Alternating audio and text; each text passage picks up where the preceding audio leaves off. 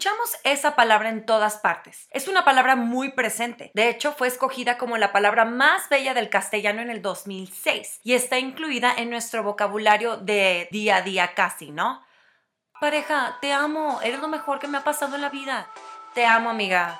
Ay, eres un amor es que Pedrito es un amor con patas al chile. Al menos en nuestro vocabulario castellano usamos el verbo amar y el sustantivo amor muy seguido, sin pensar en las diversas maneras que podemos amar. Ahora, esto no significa que vayamos en el camión o en medio del tráfico pensando, madres, no sabía que puedo sentir amor por mi compa sin ser gay. Obvio no, pero no está de más saber que existen diversas maneras de amar. Algunas muy buenas, muy reales y sinceras, y otras no tanto. Los griegos, ellos tan sabios, ¿verdad? Llegaron a darle nombre a cada uno de esos amores. Y por lo que estuve leyendo, llegué a la conclusión de que son ocho tipos de amores. Hijito. Y no me refiero en ningún tipo a Zeus y sus aventuras de poliamor. Yo soy Catalina Natasha y les platicaré del amor a la griega o el amor según los griegos.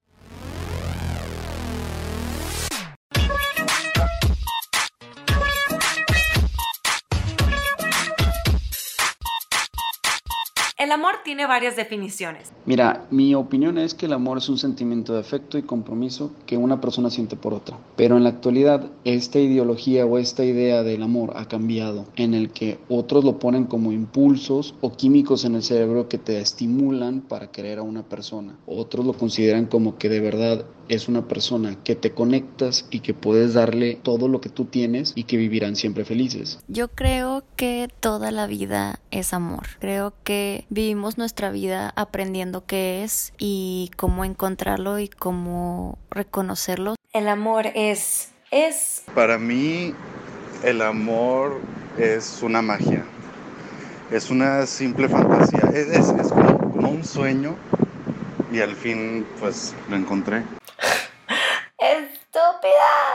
Pero ya bien. Para mí el amor es aquello que te hace levantarte por las mañanas, aquello que al verte al espejo te hace sonreír. También el amor es aquello que te hace vibrar con tan solo ver a la persona que te gusta, por ejemplo, que cuando tienes un mal día hace que todo cambie. El amor puede ser un sentimiento. Así como un estado de ánimo, el amor para mí es un estado del ser que podremos alcanzar alimentando de emociones y sentimientos. Este podría iniciar por la empatía, atracción física, un cierto interés y la regularidad, al que poco a poco sumamos emociones y sentimientos, y con el afán y el capricho del ser humano podremos nombrar amor. Puede ser una acción. Para mí el amor es que puedas compartir con tu pareja todos tus éxitos y todo lo que no te sale bien y que aún así te siga apoyando en todo lo que haces y que todo esto no es posible sin la confianza. El amor no es posesivo, el amor no es uno es dueño del otro, el amor es apoyarse, estar codo a codo, aplaudirse los éxitos, acompañarse en las derrotas y siempre, siempre tener muchísima confianza uno del otro. Que es definible, es necesario que sea definible porque definir algo no es ponerle límites, es hacerlo real, es bajarle su nube y espiritualidad. Definir significa volver a algo práctico, algo bueno, algo real, porque el relativismo del indefinible protege del error y entonces si alguien no define algo, lo que está haciendo en realidad es equivocarse. Puede ser intangible. Exige habitar y depositar en lo ajeno, pues hasta para el amor propio es necesario un desdoblamiento. Hay tanto que decir, tanto que sentir, pero sobre todo tanto que pensar, que para mí el amor no es más que un discurso filosófico. La Real Academia Española tiene 14 definiciones para el amor. Solo les voy a leer 5 tranquilos. Número 1. Sentimiento intenso del ser humano que partiendo de su propia insuficiencia necesita y busca el encuentro y unión con otro ser. 2. Sentimiento hacia otra persona que naturalmente nos atrae y que, procurando reciprocidad en el deseo de unión, nos completa, alegra y da energía para convivir, comunicarnos y crear. 3. Sentimiento de afecto, inclinación y entrega a alguien o algo. 4 tendencia a la unión sexual. 5. Persona amada. Ese ya usado como sustantivo. Pues antes de que existieran estas definiciones tan formales, el amor fue separado en ocho tipos por los griegos. Ágape, eros, filia, storge, filautía, pragma, ludus y manía. Voy a definir cada uno de ellos y comenzaré por el más puro de todos, ágape.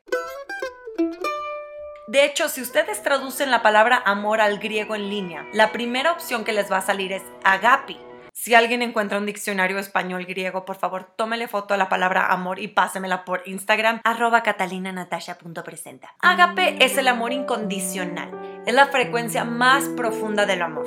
Su vehículo es la pureza e incluso la devoción. Este amor es universal, puede ser amor por una deidad, por la naturaleza o la humanidad. Es un amor desinteresado e incondicional. Se ama por la forma de ser y se valoran los actos de atención y cariño que se reciben del otro lado. Ejemplos del ágape. Amor a los animales. Ellos no tienen por qué agradecerte ni pedirte ayuda. Ellos solo existen y por ello, por ser parte de nuestro planeta, los queremos cuidar y conservar. O al menos eso esperaría de la gente, pero me he decepcionado tanto. En fin, otro ejemplo del ágape.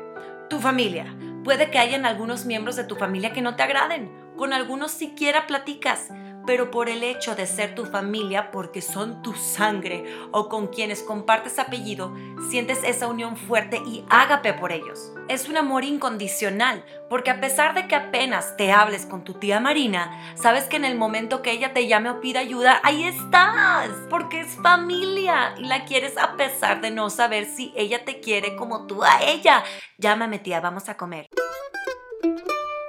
Segundo y siguiente tipo de amor. Eros.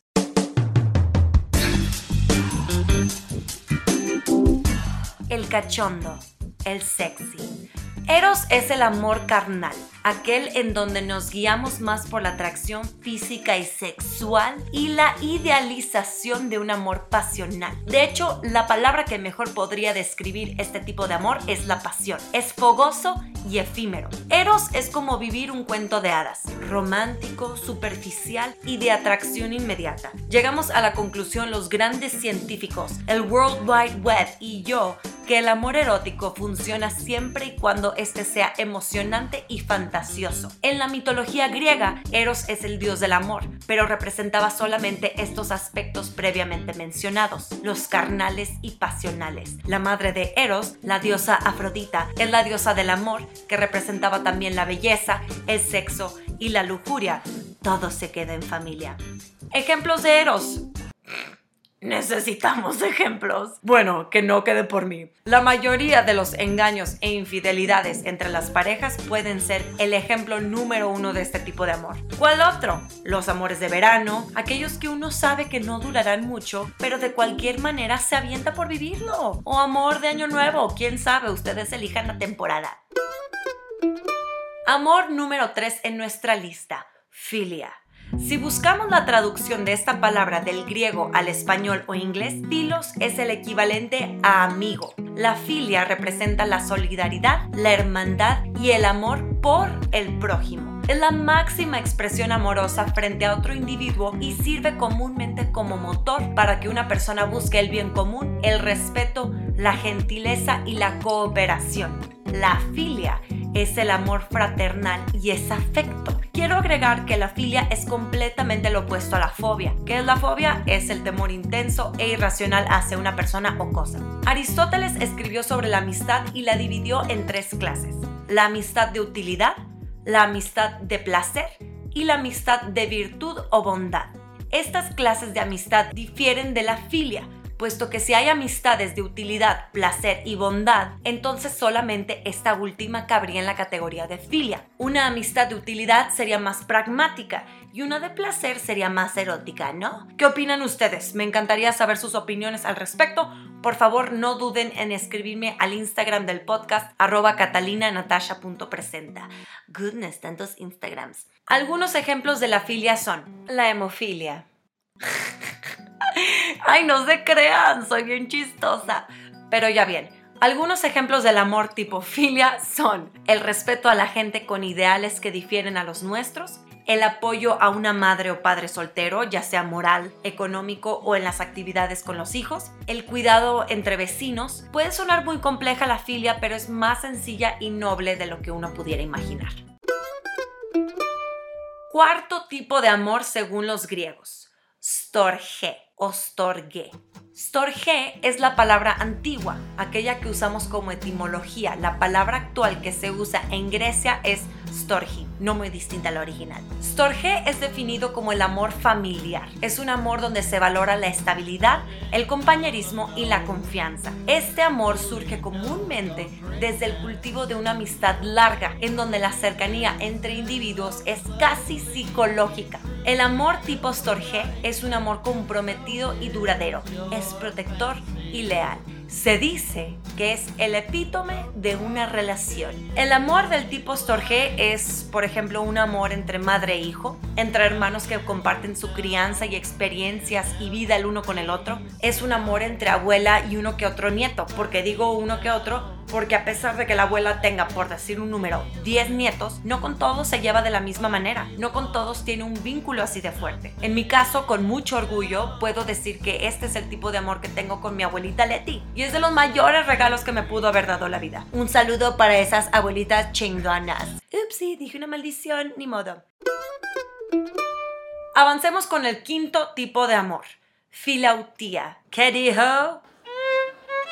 La filautía es el amor que muchos de nosotros deberíamos de practicar más seguido, el amor propio. Por más patético o ridículo que suene, a veces una palmada en la espalda de nosotros mismos vale más que aquella de otra persona cuyos intereses son nulos hacia nosotros. Es el amor real hacia nuestra persona y en quien nos convertimos y seguimos convirtiendo. Es un amor consciente de la personalidad de uno mismo y un amor que busca siempre ser su mejor versión. La filautía brinda fuerza y autoestima alto, brinda paz y salud mental, bienestar físico, emocional y espiritual. Implica conocerse a uno mismo y quererse tal cual como es. Es íntimo y único. Es un amor que bien practicado nos brinda plenitud y felicidad creo que como lo máximo que puede llegar a tener un ser humano es encontrar ese amor en sí mismo y sentirse cómoda con ese amor, porque una vez que tienes eso todos los demás, no es que sean innecesarios, sino que una vez que ya me amo a mí, puedo encontrar ese mismo amor bueno en otros.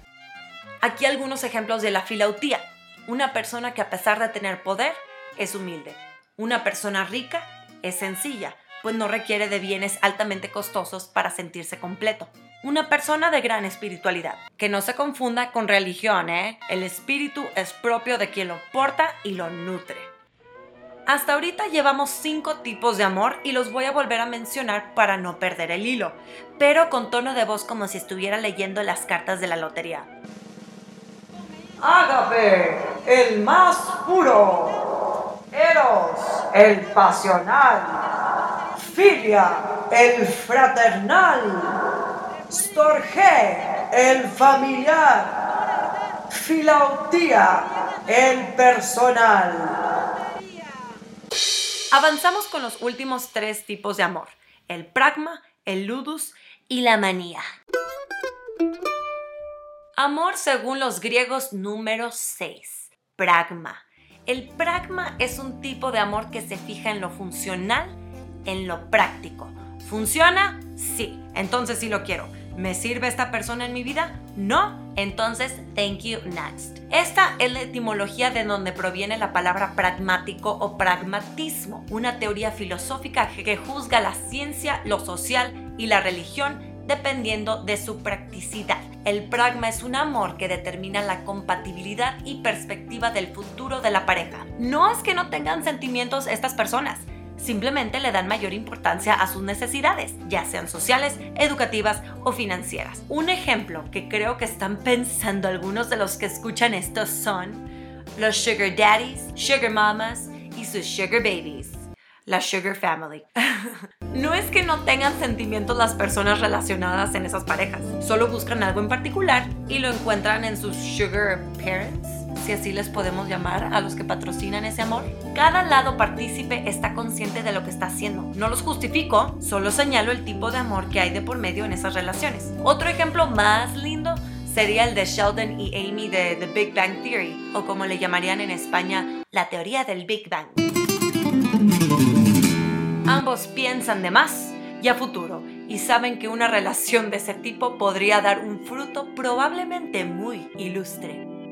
Pragma, el funcional. El séptimo tipo de amor a la griega de esta lista es ludus. Creo que es el que mejor nos podemos imaginar. Es aquella palabra etimológica al juego, diversión o broma. De ahí nació la palabra ludopatía. El amor del tipo ludus es aquel en donde el amor es un juego y siempre se quiere o necesita ganar. No importa que haya en juego. Mentiras, engaños, abuso o manipulación emocional. Las relaciones lúdicas suelen ser sin conexiones profundas y esporádicas. No importan mucho las características físicas. Si es una persona con la que puedo estar y ser el fuerte de la relación, qué bien. Si no, no me interesa. Ludus, el juguetón. Ejemplos de amor lúdico. Yo creo que el del guasón hacia Harley Quinn. Porque ella sí lo ama, pero él la ve como su ayuda. Si la sirve, la mantiene a su lado si necesita salirse del peligro y eso implica dejarla, la deja, aunque vuelve por ella. Mm, yo creo que ese es un ejemplo digno de nuestro octavo y último tipo de amor. La manía. Oh, baby. El amor maniático.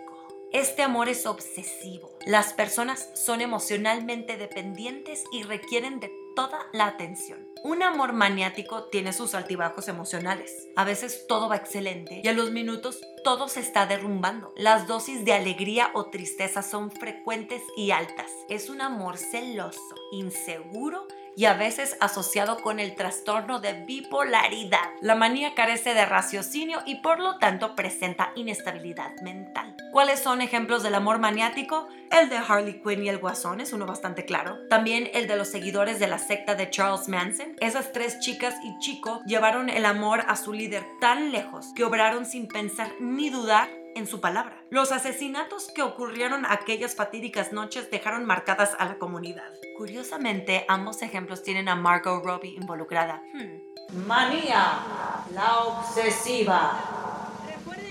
Ahora, antes de terminar, ustedes pueden preguntarse, ¿y dónde está el amor platónico? Partamos desde la definición.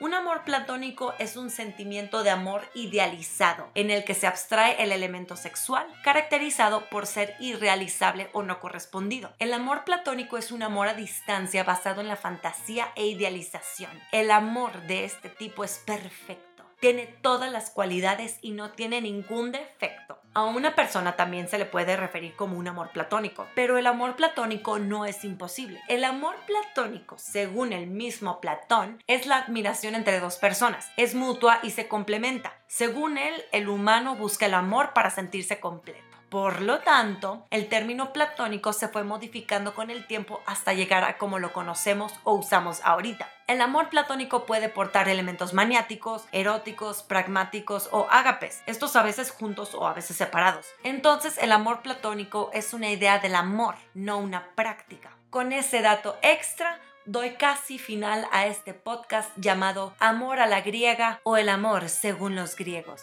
Remato con los tipos de amor que hay. Ágape, el amor incondicional. Eros, el amor romántico. Filia, el amor cariñoso. Storge, el amor familiar. Filautía, el amor propio. Pragma, el amor duradero. Ludus, el amor juguetón. Manía, el amor obsesivo. ¿Cuál es tu tipo de amor? Me encantaría escuchar de ustedes y sus opiniones. No duden en escribirme al Instagram de este programa, arroba catalinanatasha.presenta. Por cierto, lo mejor para el final. Quiero agradecer enormemente a Caro Valdés, quien tiene un blog sobre el teatro llamado Off Broadway para los amantes de los musicales. A mi súper amigo Jules Flores, que ha estado presente desde el inicio. A Luismi Urbina, quien siempre tiene información muy interesante por compartir. A la muy talentosa actriz Olga Patlán. A otro súper amigo y hermano Fer Arzuaga. Y a la siempre divina Monse Galicia por su contribución a este episodio. Yo soy Catalina Natasha y en el próximo episodio hablaré sobre el origen de la música mental. Nos estamos escuchando. Bye.